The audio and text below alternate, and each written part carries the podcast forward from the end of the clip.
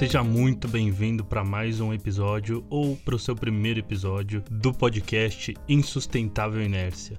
Eu acho que eu nunca falei isso aqui. Olha, olha que louco, a gente tá indo pro oitavo ou nono episódio e eu nunca disse que eu sou o Lucas Silva. Muito prazer se você está me conhecendo agora. é, para não deixar de passar, preciso pedir para você se inscrever na nossa newsletter semanal, que fica lá no site insustentavelinercia.com.br, seguir a gente no Instagram @insustentávelinércia e no LinkedIn e no Facebook Insustentável Inércia. Todas essas informações tem aqui na descrição do episódio. Não sei se você está escutando no Spotify ou alguma coisa assim, mas tem aqui na descrição todas essas informações. Na conversa de hoje a gente vai falar com o Guilherme Bremer, na verdade Henrique Guilherme Bremer, que ele é da Bumera. É, a Bumera é uma empresa que desenvolve e aplica ciência e tecnologia para reciclar materiais de difícil reciclabilidade, envolvendo cooperativas para coleta e para destinação dos materiais. É muito legal o trabalho que a Bumera vem, vem fazendo aí há mais de 10 anos e já recebeu diversos prêmios. A gente vai falar sobre eles aqui no episódio também. E além disso, a gente vai falar do que, que a Bumera vem realizando e o que ela pretende colocar no mercado nos próximos tempos. Tá muito legal o papo, acompanha só.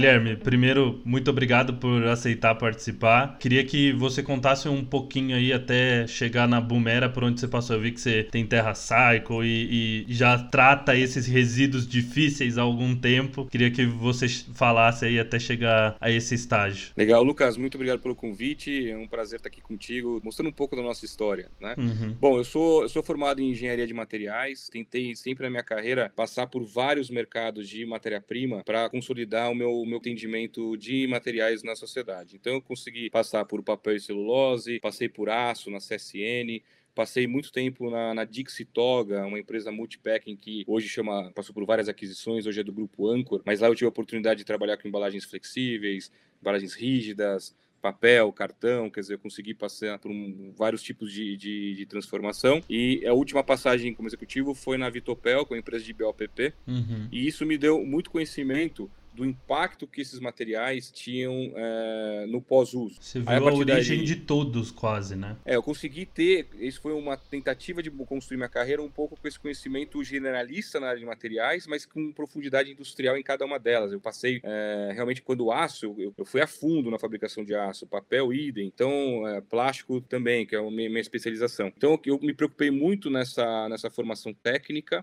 antes de empreender. E aí, teve um momento na minha carreira, aconteceu uma questão pessoal, é, meu sogro teve um câncer muito pesado e ele uhum. trouxe para mim, para minha esposa, recém-casado, da importância de viver o que ama, o, de curtir o dia e tal, porque ele estava realmente convivendo com essa doença. Ele é um cara uhum. que tomava quimioterapia às 5 da manhã e às 6 da manhã já estava na rua trabalhando, porque Nossa. ele realmente queria curtir o tempo que ele estava. Ele sempre me provocava, eu e a, e a minha esposa, a viver e viver realmente o que realmente acreditava. E eu era aquele chato do cafezinho nas grandes empresas. Ah, porque a missão da empresa só tá na parede, não tá. Assim, eu era realmente o problema, não as empresas são o problema. Cada um tem o seu papel na sociedade e eu era o problema naquele momento. E aí eu, eu recebi um convite de uma startup na época, que era a Terra Cycle, para organizar a operação no Brasil. É, eu aceitei o convite, por mais que para mim, na minha cabeça de engenheiro, não tinha nenhuma lógica, né? Pegar resíduos e coletar por correio e tal. Uhum. Mas eu, eu aceitei o desafio, queria realmente vir para a área de sustentabilidade. Eu estava fazendo um, um, uma especialização desse tema na GV na época. Para mim foi fundamental eu conseguir fazer essa transição de carreira, primeiro, para viver uma startup na prática, né, no Brasil ainda, cheio Sim. de dificuldade ambiental, etc. E também para parar de ser o reclamão e falar assim, ah, já que você está reclamando, faz na prática. Meu tempo ali foi muito pouco tempo, eu fiquei seis a sete meses lá, é, porque eu precisava de uma adaptação do modelo, eu, eu entendi a necessidade de colocar mais ciência e mais cooperativa uhum. no processo, porque eu conheci cooperativa nesse, nesse momento e, uhum. e o modelo TerraCycle não passava por cooperativa na época, e aí eu acabei criando um próprio modelo, ofereci para um cliente é, na Procter Gamble, que é nota fiscal número um é da P&G, uhum. e eles toparam o modelo. Começou e, bem. Estamos é, é até aqui fazendo esse trabalho hoje com mais de 400 clientes, mas, mas foi isso. Eu tentei fazer uma carreira mais técnica de materiais para poder hoje oferecer serviços mais direcionados para os clientes que a gente oferece hoje. Se você puder, eu sei que você ficou pouco tempo lá, você, como que é esse modelo da Terra Cycle? Como que ele funciona lá fora e como que ele foi tropicalizado, vamos dizer assim, aqui para o Brasil? Bom, é, na verdade não teve nenhuma tropicalização na minha época, né? A gente tentou adaptar. É, o modelo é muito parecido em qualquer lugar do mundo, né? Eles têm lá, eles criam os times, né? Tem os patrocinadores, eles criam os times de coleta via rede social e fazem a, o que eles chamam de brigadas, né? Onde uhum. que as pessoas começam a coletar os resíduos, receberem por correio e dessa forma é, fazer a triagem, a separação e a reciclagem do projeto. Uhum. Então acho que no Brasil acho que continua, faz tempo que eu tô fora de lá, mais de 10 anos que estou na Bumera, mas assim, eu acho que continua muito parecido hoje em dia. Eles, acho que eles fizeram algumas adaptações é, para o Brasil para conectar cooperativas, que na minha época cooperativas não eram atores que eles trabalhavam, uhum. mas acho que para trabalhar em logística reversa no Brasil e não haver cooperativa, você fica fora do mercado. Você precisa, é. Cooperativa é o ator fundamental hoje em dia na logística reversa. Uhum. Então é isso. Eles, é, eu também na época eu queria um pouco mais de, de soluções locais, tecnologia. Sou apaixonado por pesquisa e desenvolvimento, sou apaixonado por novos materiais e também não, não, tinha encontrado isso na época no Brasil, a possibilidade de montar um próprio laboratório. Então foi uma coisa que também me inclinou para abrir meu próprio negócio. Hoje eu tenho um laboratório há mais de 10 anos da Bumera, uhum. de novos materiais, conectado com grandes químicas do setor e que está ajudando muito a achar novas aplicações e escalar essas histórias. Mas a Terra Cycle deve ter feito algumas adaptações, é, Sim, mas é. na minha época era de brigada. É, a gente recebeu via Copperline alguns contatos dele lá para principalmente lidar com o BOPP. O, o valor de compra deles não é ruim não. Só que esse material demora muito tempo para você fazer um, uma carga viável de venda. Então, eles precisam conseguir agregar mais materiais em um único pacote para conseguir comprar mais volume. Mas estão uhum. desenvolvendo, é um, eu, eu, acho que tem um futuro bom. Agora, falando de Bumera, né? Você está aí há, há 10 anos nessa empreitada. Eu tenho uma visão de que a Bumera é muito especializada em desenvolver soluções únicas para materiais que inicialmente não têm uma solução viável, e, e isso olhando do pilar de tecnologia, né? Olhando no pilar econômico, porque para um material ser sustentavelmente reciclável, ele precisa ter esses dois pilares. Ele precisa ser tecnologicamente possível de se reciclar e economicamente viável de se reciclar. O técnico vocês estão lidando. Você disse aí que tem é, laboratório uhum. há mais de 10 anos e tal como vocês fazem para sustentar o pilar do, do econômico? É, o econômico a gente tem que. Primeiro, o trabalho de tudo é aplicação. Assim, onde a gente vai jogar esse material. Né? É, e esse material tem que rodar nos CAPEX, ou seja, na, nas máquinas existentes no mercado. Não dá para toda hora você criar um produto que tem que desenvolver algum equipamento para ele funcionar. Então, esse é o grande desafio que a gente coloca no laboratório. Assim, ok, por mais que ele seja complexo, como é que eu consigo transformar esse tipo de matéria? Porque tudo é matéria, né? Então, tudo é matéria e tudo é passivo de transformação. Então, acreditando nisso, é, você você começa a usar múltiplas inteligências, é aí que eu, putz, eu sou muito fã da economia circular por causa disso. A gente não está inventando uma nova, não é um ser, um marciano para vir para o planeta Terra e falar faça o diferente. Uhum. É, é, o mesmo, o mesmo ser humano que inventou a linearidade, a complexidade de uma economia linear que destrói o valor no primeiro uso. A gente usa essa mesma cabeça técnica e essa mesma é, é, esse ecossistema já desenvolvido de coleta, de fabricantes, de reciclagem para pensar diferente com outro tipo de material. Então, se a, se a cabeça é de, de, transformação, se a cabeça é de agora muito mais forte a parte de, de sustentabilidade, por que, que eu não pego um PhD de uma grande química que foi treinada a vida inteira para fazer plástico eu pego esse mesmo PHD e jogo num projeto para desenvolver um plástico de origem de uma matéria-prima que a gente é considerada lixo. Sim. Então, eu pego a inteligência de um cara desse que conhece tudo que é ligação carbônica, etc, etc, coloco ele na equação para a gente desenvolver coisa nova. Uhum. Então, esse é um pouco a nossa cabeça. A gente primeiro acha a aplicação, onde que tipo de mercado aceitaria esse tipo de material. Se a mesma indústria geradora é a possível indústria consumidora, muitas vezes não, porque a gente está falando com muita empresa de alimentos e ainda tem algumas restrições. É. E a partir desse momento nasce o produto. É o contrário, é, é da aplicação para para trás e não de trás para frente. É, e tá dando certo com essa história, né? Aí estamos com duas fábricas transformadoras, estamos uhum. dobrando a capacidade agora, tem uma joint venture com uma empresa super legal lá de Atibaia lá, Plásticos, que tem uma. A gente está com uma operação verticalizada, desde a triagem automatizada, lavagem, granulação, é, injeção, rotomoldagem, quer dizer, numa única linha, uhum. e a fábrica do Paraná focada em embalagens flexíveis para fazer produtos agrícolas e outros produtos vida mais longa, né? Com vida. Entendi. Ou ser um produto de vida curta virar um produto de vida longa. É, então, eu vejo muitas das empresas parecidas com o modelo de vocês, eles se prendem muito na aplicação técnica. E aí eles jogam para o mercado e falam assim: olha, descobri que dá para fazer isso com esse material. Vão comprar e se virem fazer o que vocês querem. E, uh, e vocês não, né? Vocês se preocupam também com a internalização da produção. Vocês fazem a produção, né? Não, é isso. É, foi uma decisão que a gente teve em 2016 que a gente, por mais que a gente estava indo bem em laboratório, bem em logística reversa, a gente precisava ter a nossa própria produção, e verticalizar isso de uma forma de ponto a ponto. Os clientes chegavam, putz, super legal que dá para reciclar, super legal que dá para coletar, dá para conectar as cooperativas, mas onde vai ser, onde vai ser produzido isso? E aí a gente tomou a decisão, vamos verticalizar. Não era nosso sonho no início da empresa. É, eu ainda acho que tem ociosidade no mercado produtivo que daria uhum. para usar essa capacidade ociosa, mas a gente começou a ter um problema de confiança do cliente. Né? As grandes contas que a gente tem, Uhum. Assim, tá, mas você vai produzir aonde? Onde é que vai ser feito esse produto? Não, eu tenho um parceiro. Ah, mas será que é confiável? Ou, acho que eu tenho que falar com o parceiro, não mais com vocês. Então, realmente, para o modelo de negócio da empresa, fez sentido a verticalização para o plástico. Os outros materiais, eu, eu, plugo a indústria direto na cooperativa, né? E, e não ganho nesse brokerage, é, não ganho nessa, nessa transação. Eu simplesmente plugo uma coisa na outra. Mas no plástico, a gente entendeu que é o mais difícil, é o mais complexo. A gente, ah, vamos entrar de cabeça, já que é a nossa especialidade, vamos fazer produto e, e escalar isso. Então, eu, eu vendo um certo conforto para o cliente, cara, eu vou tratar esse laboratório, vou desenvolver uma aplicação e vou colocar isso. A gente está em mais de 15 mil pontos de venda com nossos produtos. Então, é, eu, eu consigo colocar produto no mercado, garantindo isso para o cliente de ponta a ponta. Então, foi o caminho que eu entendi. É mais difícil, é mais custoso, uhum. mas é mais sólido na minha visão do tipo, ó, dá para reciclar. O cliente tá legal, o que, que, eu faço com isso? E aconteceu isso uma vez. Eu, Sim. A gente apresentou lá, porque a gente era leigo no assunto, a gente apresentou um grão, pellet, né, de, de resina. Uhum. Aí o cara brincou comigo e falou assim, cara, eu te dou uma embalagem e você devolve um cocô de rato,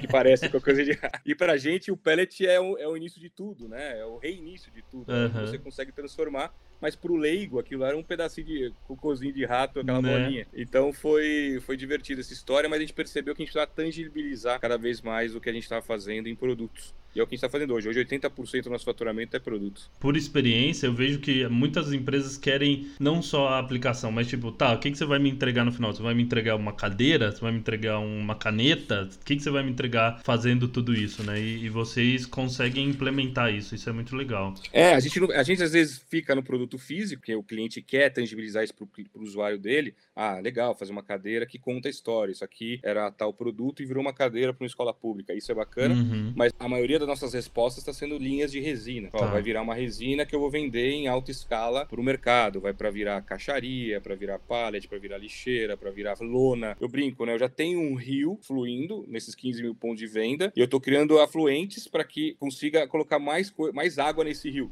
Uhum. Né? É, então eu saio de uma visão de produtos de curtíssima vida para produtos para durar anos aí na mão do, do usuário. E que se Sim. quebrar, 100% reciclável de novo. É, isso, isso é o primeiro passo, né? O segundo passo, agora que a gente está estudando, principalmente o mercado agro, né? É, isso é legal para você entender minhas ondas de inovação. A uhum. primeira foi comprar uma fábrica, que a gente fez em 2017. Uma aí, fábrica de... de lonas, tá. uh, de, embalagem, de reciclagem de embalagem flexível. Tá. E aí o cara usava 100% de material virgem nessa fábrica. Então a primeira etapa da inovação foi transformar na mesma qualidade de produto usando PCR em alta escala. Hoje a gente usa 80% de PCR na formulação. Então a primeira fase a gente fez.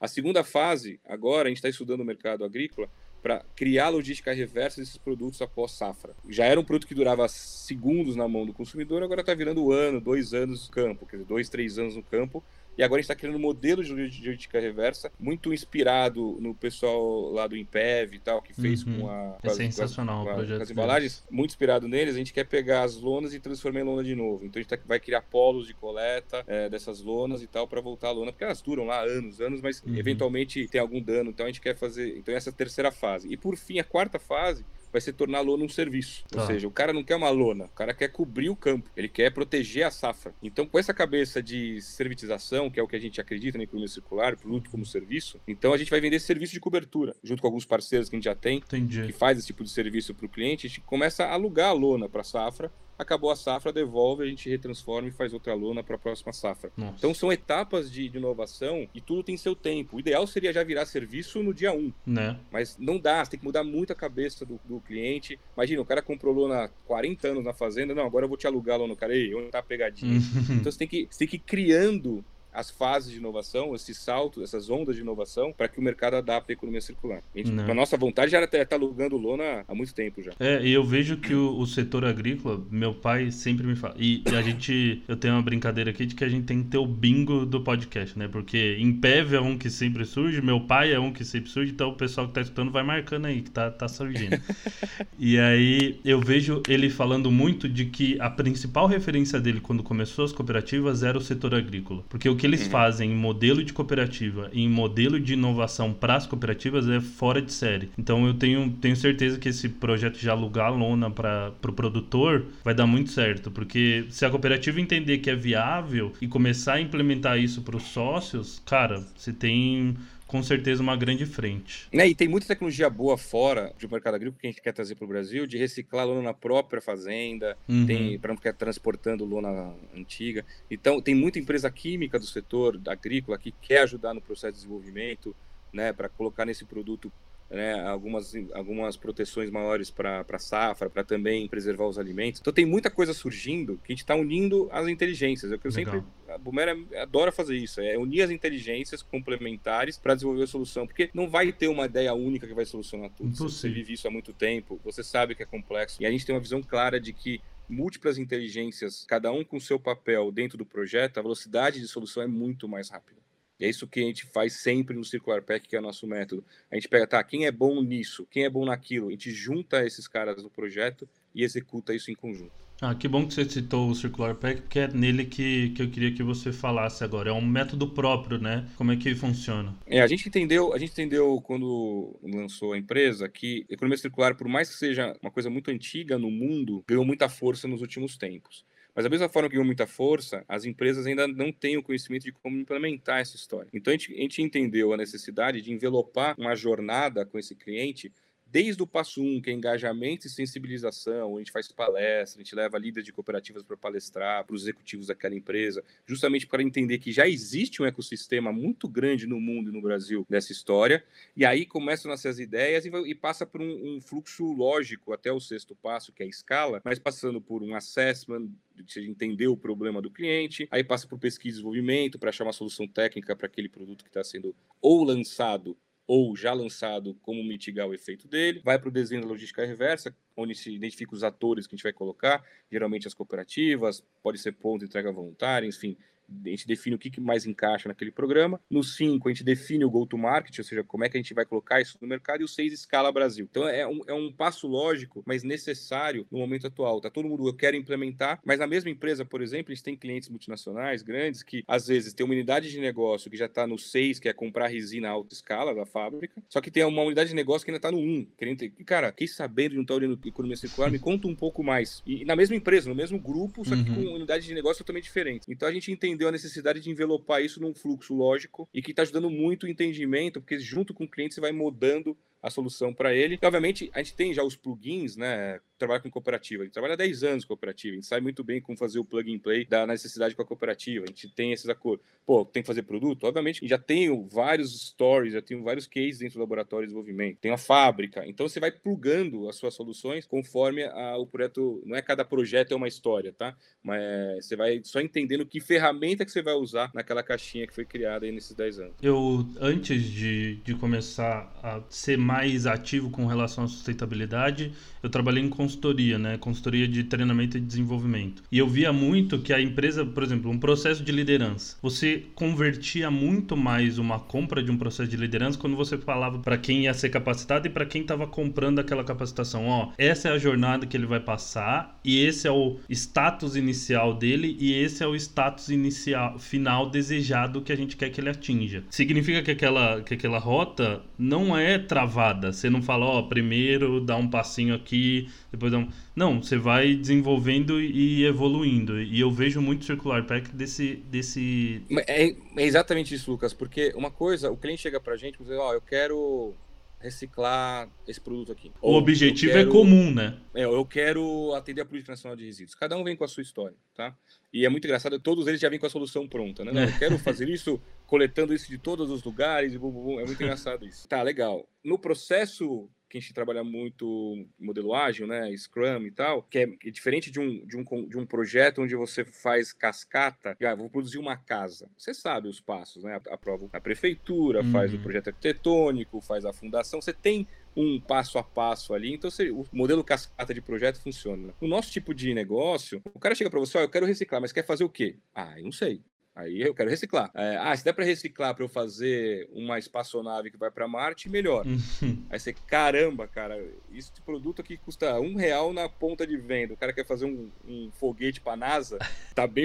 Então a gente vai construindo essa história e foi muito importante ter um fluxo lógico de passo a passo, justamente porque o cara vai aprendendo junto com a gente também, é, e, é um processo de aprendizado mútuo todos os dias, porque o cara assim, ah, bota as cooperativas para coletar, ah, então vem comigo nas cooperativas, vem aqui, né. dá uma olhada como é que é o dia a dia deles, dá uma olhada se é tão simples assim, olha como chega da casa da gente para eles trabalharem, ah, agora tô entendendo. Aí quando um dos Isso quando chega, né? Quando chega, ó, é, e o que eu gosto mais de fazer, a gente bota na mesa os produtos dele nas cooperativas, assim, ô cooperadas, o pessoal, qual desses produtos é bom para vender? E geralmente, assim, 90% não é bom, tá? Uhum, tipo, e o cara, como assim não? Porque mistura muito material. Cada história é muito bacana, porque você vai percebendo que aquele executivo que tá lá tomando as decisões dele, se ele começa a entender a realidade de quem tá nesse ecossistema da economia circular, vai facilitando as próximas decisões que ele vai tomar. É, isso é muito legal ver acontecendo. Há 10 anos atrás, Lucas, eu ofereci a resina reciclada para as grandes multinacionais, os caras some aqui, cara. Né? Não posso nem,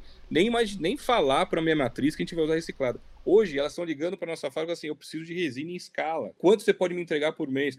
Então, essa mudança de, de e a velocidade que está tomando a economia circular no Brasil e no mundo, inclusive pós-pandemia, que eu achava que ia dar uma parada, uhum. não, tô, não, tô, não falando das cooperativas que realmente sofreram bastante, mas os projetos de economia circular deram uma grande acelerada uhum. com a pandemia. Então, acho que a gente está ficando mais em casa, a gente está tendo mais contato com o lixo que a gente gera todo dia e está criando uma certa empatia desse assunto. Ah, que bom falando, isso. Acho que vale o recorte das cooperativas que sofreram muito com, as, é. com a pandemia e ainda continuam sofrendo com as paradas, mas, é. mas assim, a, os projetos de economia circular têm ganhando muita velocidade.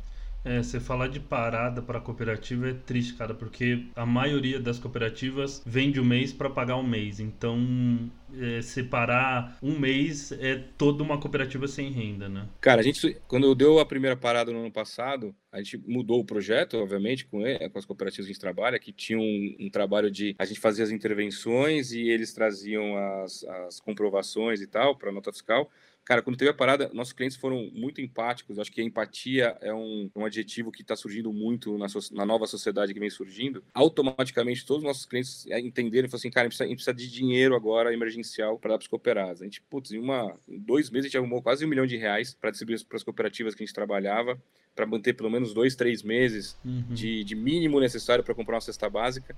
E, cara, e foi automático, assim, as empresas nem, nem, nem pestanejaram, assim, uhum. é, do tipo, não, não vão fazer te paguei para fazer outra coisa. Muito pelo contrário, assim, cara, vê, a gente vai tentar levantar o máximo de fundos aqui. Aí veio a Sodexo também, que ajudou a gente pra caramba para facilitar Legal. os cartões para chegarem no, no, no, nos cooperados. Então eu percebo um mundo muito mais solidário na, na medida do possível. É depois do pós-pandêmico, né? Mas é triste, cara, de ver uma cooperativa tendo obrigada a parar e não tem nenhuma contraproposta das prefeituras. Sim. Tá, eu paro, eu faço o quê, cara? Eu vou fazer o quê da minha vida? Né? É, é, é essa, essa coisa que deixa a gente mais estarrecido no Brasil, trabalhando com isso. Simplesmente assim, pare, porque tem uma pandemia, você tem que parar. Mas, cara, primeiro, gestão de resíduos é essencial. Dois, uhum. eu vivo disso eu vou parar, eu vou fazer o quê? Então, isso para mim, isso é muito. As cooperativas ganham, precisam ganhar muita força no Brasil mais ainda do que já ganharam em termos de reconhecimento da, do papel deles na sociedade e como um, um, um serviço essencial para o mundo. E, mas não, infelizmente no Brasil isso ainda não está acontecendo. Infelizmente, ainda muitas cooperativas trabalham sem uma parceria com a prefeitura, porque está na política nacional que as cooperativas não só as cooperativas, mas as empresas também de gestão de resíduos precisam ser pagas pelo trabalho que elas fazem e não somente sobreviver da venda dos materiais, porque não fecha conta, não fecha conta. Exato. Eu tenho esse cenário interno muito vívido. Hoje não, porque o valor dos materiais está muito alto, então acaba se fechando a conta, mas isso é de um ano para cá. A Cooperlino tem 20 anos que não fecha a conta. Não, exatamente. A gente tem que entender que o serviço de logística e coleta é um serviço a ser pago. Sim. Né? Não só a venda da sucata. É, nossos projetos lá, por exemplo, da, que a gente faz a gestão dos pontos de entrega voluntária do Pão de Açúcar ali com a Unilever, e as cooperativas elas recebem para fazer a triagem, para fazer a coleta e ficam com material para vender o material. Uhum. Aí a conta começa a se fechar porque você está prestando um serviço de logística reversa e ainda tem o resíduo para comercialização. É, e ainda para plástico a gente oferece a compra garantida por causa da fábrica. Então, Uhum. então a gente oferece esse, esse- essa quantidade de linha de receita os cooperados a que a gente trabalha. ali, né? É, tem que ser, tem que ser uma visão total. Muito melhor do que eu ter caminhão, muito melhor do que eu ter galpão no Brasil inteiro, sendo que as cooperativas têm já essa estrutura, Uhum. precisa de algum apoio, algum auxílio para fazer um trabalho que é muito exigido, né? A limpeza dos locais, etc. E o pessoal faz um trabalho, assim, fantástico. Assim, as cooperativas não têm reclamação das lojas que trabalham com a gente. Elas têm, assim, os gerentes são super felizes com o trabalho, assim, as, as lojas são impecáveis. Tem uma outra que tem que ajustar, mas faz parte de qualquer programa de logística reversa, mas a gente Uhum. está muito feliz com essa relação. E de novo com a cabeça que eu tenho de pegar os melhores para fazer o que faz de melhor, do que a gente querer inventar a roda, a gente querer comprar o caminhão, a Sim. gente querer. Não faz sentido nenhum se ele já faz esse trabalho. Quantos pontos desse de entrega voluntária vocês têm? A gente está em 75 pontos Nossa, hoje no Brasil. É bastante.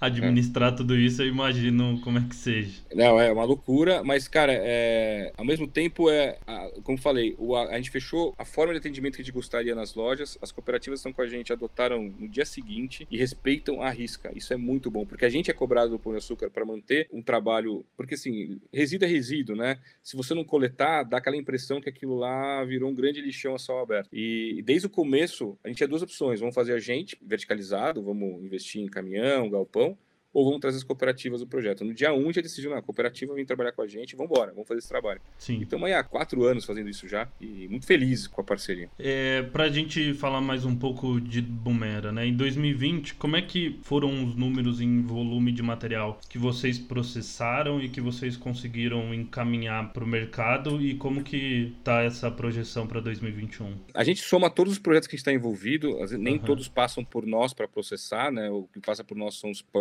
principalmente, mas a gente teve um final de ano em torno de 40 mil toneladas que foram transacionadas nos nossos projetos. Nossa. né? É, em plástico, a gente está pronto para mil toneladas mês de material, estamos dobrando para duas mil esse ano Uhum. de capacidade. É, na- no Paraná, o volume é um pouco menor, em torno de 500 toneladas mês, mas é um, é um a gente tá, sabe que esse é o caminho, ou seja, a gente vai investir em CAPEX cada vez mais para ter mais produtividade, melhores máquinas, processos mais automatizados é, e, desenvolvimento de novos produtos, principalmente. Porque, porque a gente quer aproveitar o canal de venda. Como eu falei, a gente, através do distribuidor, a gente está em 15 mil pontos de venda com os produtos. Então, Uhum. ele é Norte, ele é Armelin, 6C, enfim, até a lojinha pequena de construção tem os nossos produtos. Então tem um canal a ser explorado em torno de novos produtos que a gente vai fazer muito esse ano. E aí, quanto mais produtos a gente desenvolver, produtos de longa vida, né? Sempre o foco aqui é longa vida. Uhum. Quanto mais produtos de longa vida, é, mais projetos a gente consegue colocar atrás da gente para meio que compensar o cliente que está precisando compensar. A gente tem, tem, a gente tem dois clientes na base: aquele que quer é, reduzir ou zerar o impacto dele na sociedade e o cliente que compra produto. Então é uma plataforma de dois clientes aqui. É, quem quiser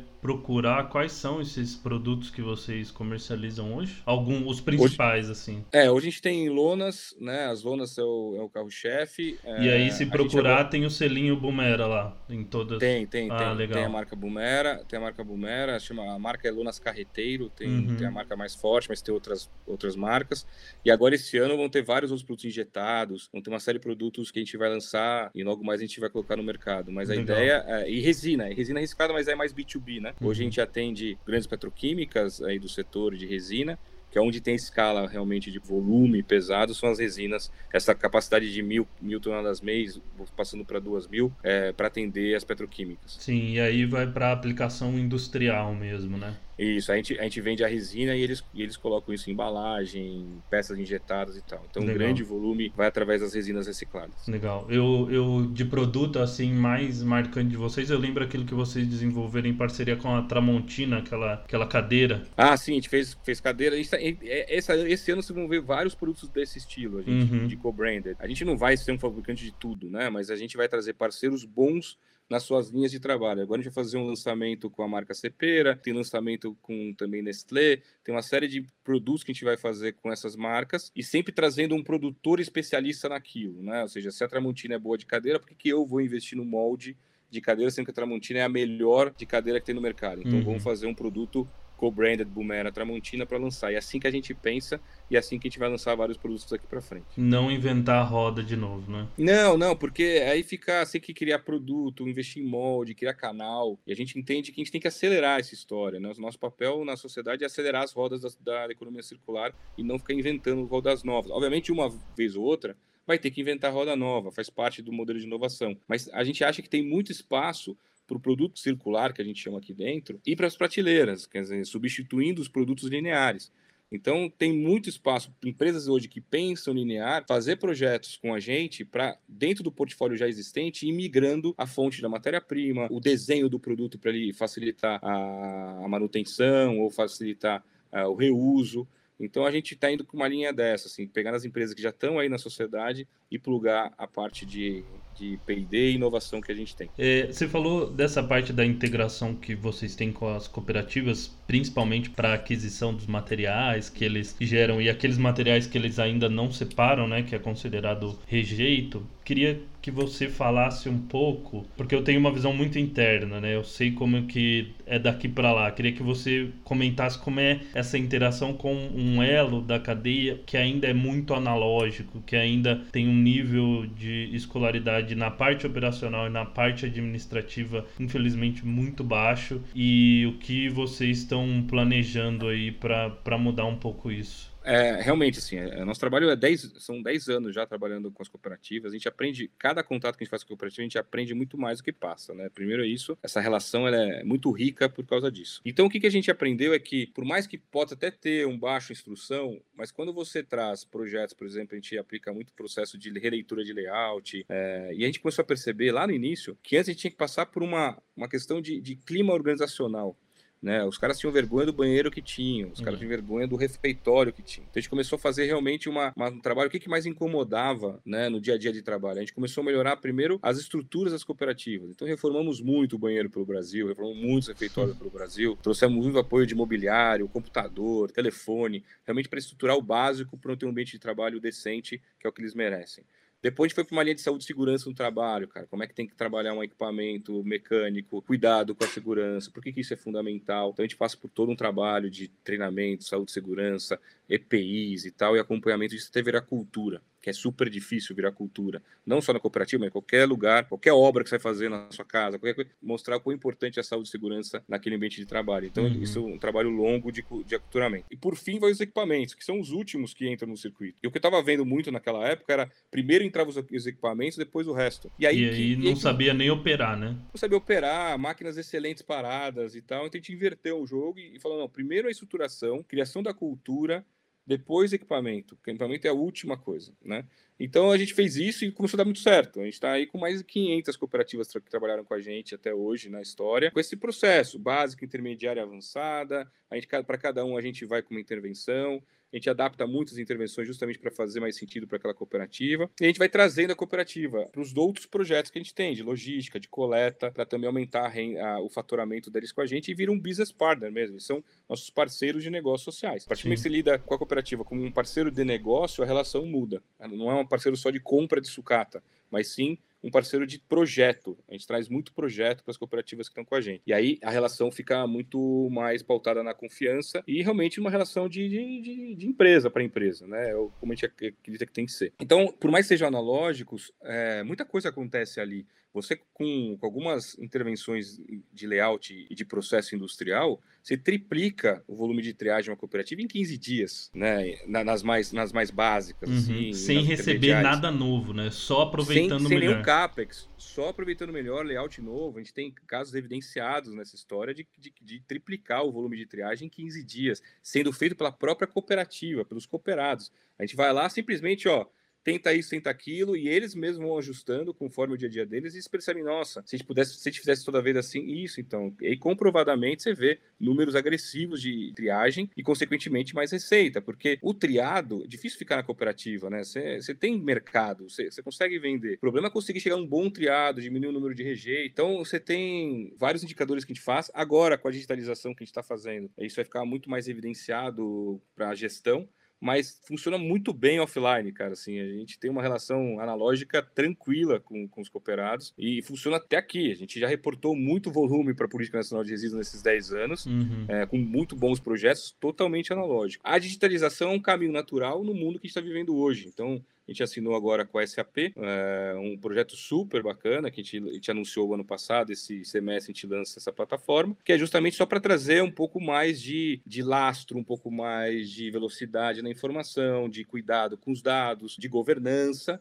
Uhum. E, e, todo mundo vai ganhar, né? A relação com as cooperativas vai ser muito pautada na, na experiência do usuário cooperado, uhum. e tem que ser simplificado porque o dia a dia deles é muito corrido, então tem que ser um negócio muito fácil de usar. E por outro lado, os grandes compradores que dão, vão dar segurança para as cooperativas, eles também têm uma visão mais com cara de SAP que eles estão acostumados a usar no dia a dia deles. Sim. Então essa, esse desenho da, da plataforma está sendo muito bem cuidado da parte de UX da experiência. Legal. Como é que foi essa, essa parte com SAP e, e, de velocidade, porque você disse que começou no final do ano passado? Porque eu já vi em empresas projeto de SAP serem criados áreas novas para o processo de SAP ser implementado. Como é que você conseguiu é. tão rápido assim? Cara, assim, foi é, como de novo como a gente pensa. A gente, é, a gente realmente gosta de, das melhores no seu lugar dentro do projeto, né? E aí eu tive uma conversa lá com eles e a SAP tem um programa global de circularidade, de economia circular, e, e, minha, e minha questão para ele foi exatamente isso, ó, a gente precisa de velocidade, precisa de simplificação no uso, uhum. né, cara, e, e go to market em seis meses. Os caras, beleza, eles colocaram, eles têm uma área de startup que colocaram 100% à disposição pra gente, é, os desenhos de tela foram feitos em 10 dias, assim, sabe? Tipo, então, os caras, é, é isso que eu amo, Lucas, assim, os caras estão extremamente especialistas, PHDs nas áreas que, para ele fazer um negócio para voltar para sustentabilidade, o brilho nos olhos dos caras muda e eles começam a ele trabalhar. Entra de cabeça, eles... né? Então, assim, eu não preciso inventar nada, então eu tô com os melhores caras para desenho de soluções digitais na mesa, extremamente felizes com o que estão fazendo, que virou projeto à parte, os, é, os, os, famosos extra miles que eles chamam dentro das grandes empresas, é, e está sendo top, assim, reuniões diárias com eles, com muito engajamento e uma velocidade em, e tecnologias assim que eles estão buscando da Índia, da Nigéria, é, de Uganda, vários lugares que eles já estão fazendo e nada a ver com resíduo às vezes, né? Tem red de agricultura, do pequeno agricultor uhum. indiano uhum. que quer vender direto para o varejo, que tem um atravessador no meio, o cara que planta, sei lá, duas toneladas de milho por mês, que é muito pequenininho, o cara consegue hoje ter um canal direto. Então a gente está aproveitando essa tecnologia SAP que está lançando em vários tipos de setores e com vários tipos de usuários para o mercado adaptado aqui do Brasil. Então, hum, por enquanto, estamos super felizes e eu acho que todo mundo que for usar vai gostar bastante. Eu sempre falei dessa parte de venda em conjunto, principalmente pelas redes de cooperativas que são formadas e tal, que esse modelo de venda em conjunto deve ser um passo que vem depois. Primeiro, a rede está é, tá muito mais para estruturar modelos de gestão, fazer com que a cooperativa consiga comprar materiais em maior escala e dividir entre elas e tal. E se você está olhando essa frente com tecnologia já é muito legal, porque passa a ser um item a mais para a cooperativa não precisar estar tá num grande centro para fazer parte de uma rede para conseguir vender em escala. Não, exatamente, é isso que a gente pensa. A digitalização ela é boa nisso, né? Eu acho que tem alguns trabalhos a digitalização não vai substituir nunca o ser humano. É, e é isso que eu estudei. Puta, até MBA de digitalização eu fiz no ano passado, justamente para entender esse monstrinho, que eu sempre fui um cara analógico, engenheiro de fábrica. Uhum. Puta, o que, que é esse mundo novo da digitalização? E realmente é assim, é fascinante, mas ao mesmo tempo assustador. Então, qual que é o meio termo? E acho que para o mercado,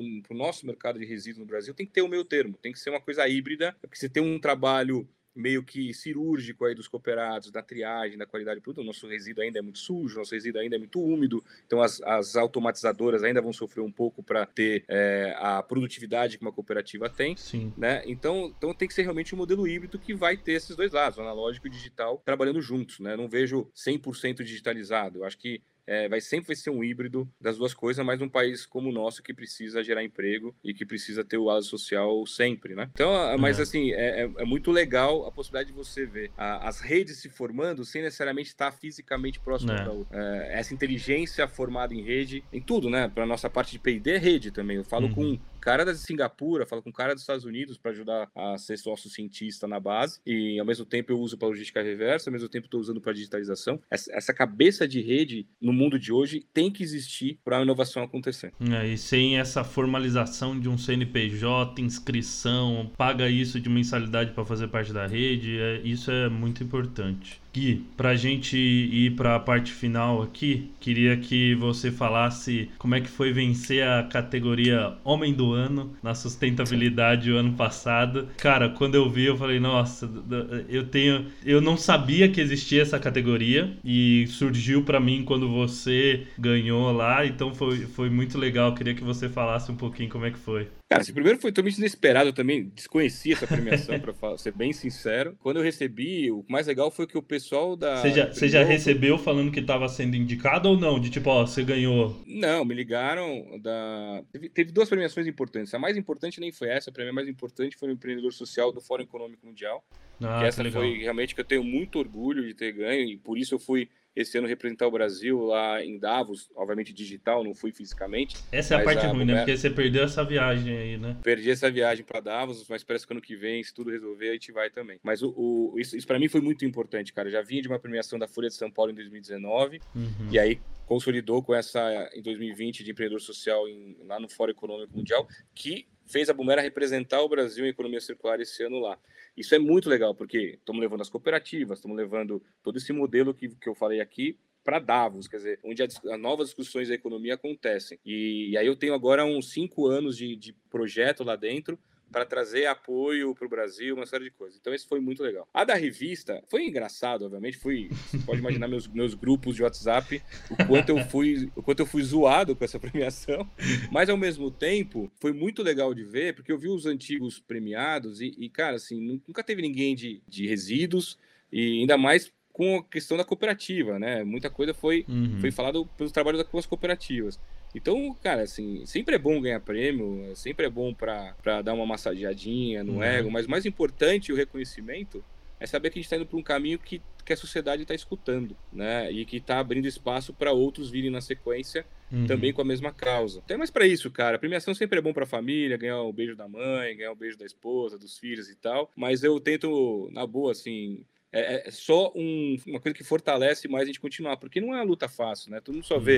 Prêmio e tal, mas não vê o quanto a gente luta, né, Lucas, pro nosso dia a dia, pra coisa, pô, passou por pandemia, tem que mandar emprego, tô com é. 100, 120 funcionários aqui, pô, segurar emprego de todo mundo no meio de uma questão pandêmica, sem ajuda muito de governo para as empresas do nosso tamanho. Tá sendo um momento tanto psicologicamente complexo quanto economicamente complexo, mas, cara, quem já passou por pandemia agora pode dizer que a gente vai passar por qualquer coisa, cara. Não, porque... é, nada mais nos, nos amedronta. Não, não mesmo. Guilherme, Guilherme não, Henrique. Muito obrigado, aí. viu, pela, pela participação aqui. Muito legal falar com você. Parabéns aí, não só pelos prêmios, mas também pelo trabalho que eu vejo a Bumera fazendo. É essencial essa ponte que você disse, principalmente que faz entre a indústria, não só que, come, que compra das cooperativas, mas também que faz o material chegar na cooperativa. Isso é muito importante. Parabéns. Então, dá um parabéns para sua equipe também. Ô, Lucas, obrigado, recebido aí. Vou deixar que eu passo para todo mundo. Pô, me chamou de Henrique, acho que nem minha mãe lembra que eu chamo Henrique. É.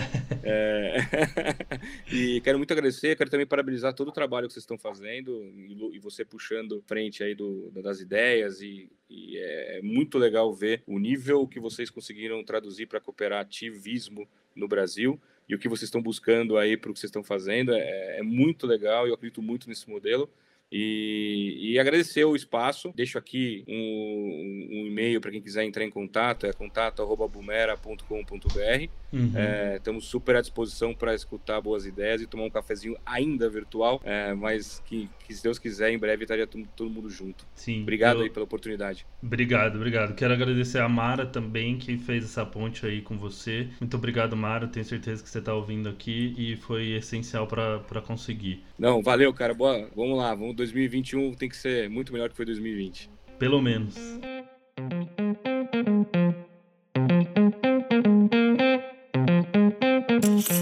E aí, como vocês se sentem depois de ouvir o papo com o homem do ano da sustentabilidade? É, isso é, é, uma brincadeira que eu fiz com o Guilherme. A Bumera recebe vários prêmios de muita importância. Como vocês viram aí, tem Fórum Econômico Mundial, Revista Fo é, Jornal Folha e tal. Então tem muita coisa que a Bumera vem realizando de muito prestígio. Para você ficar sabendo dos próximos prêmios que com certeza eles vão ganhar, é só seguir o Instagram deles @bumerabr. No Facebook eles também são BumeraBR e no LinkedIn somente Bumera. Você encontra tudo lá e vai poder ficar por dentro de tudo que eles estão construindo e realizando. Para a gente finalizar, preciso pedir para você se inscrever na nossa newsletter semanal no site insustentavelinercia.com.br, seguir a gente no Instagram @insustentávelinércia e também seguir a gente no LinkedIn e no Facebook Insustentável Inércia.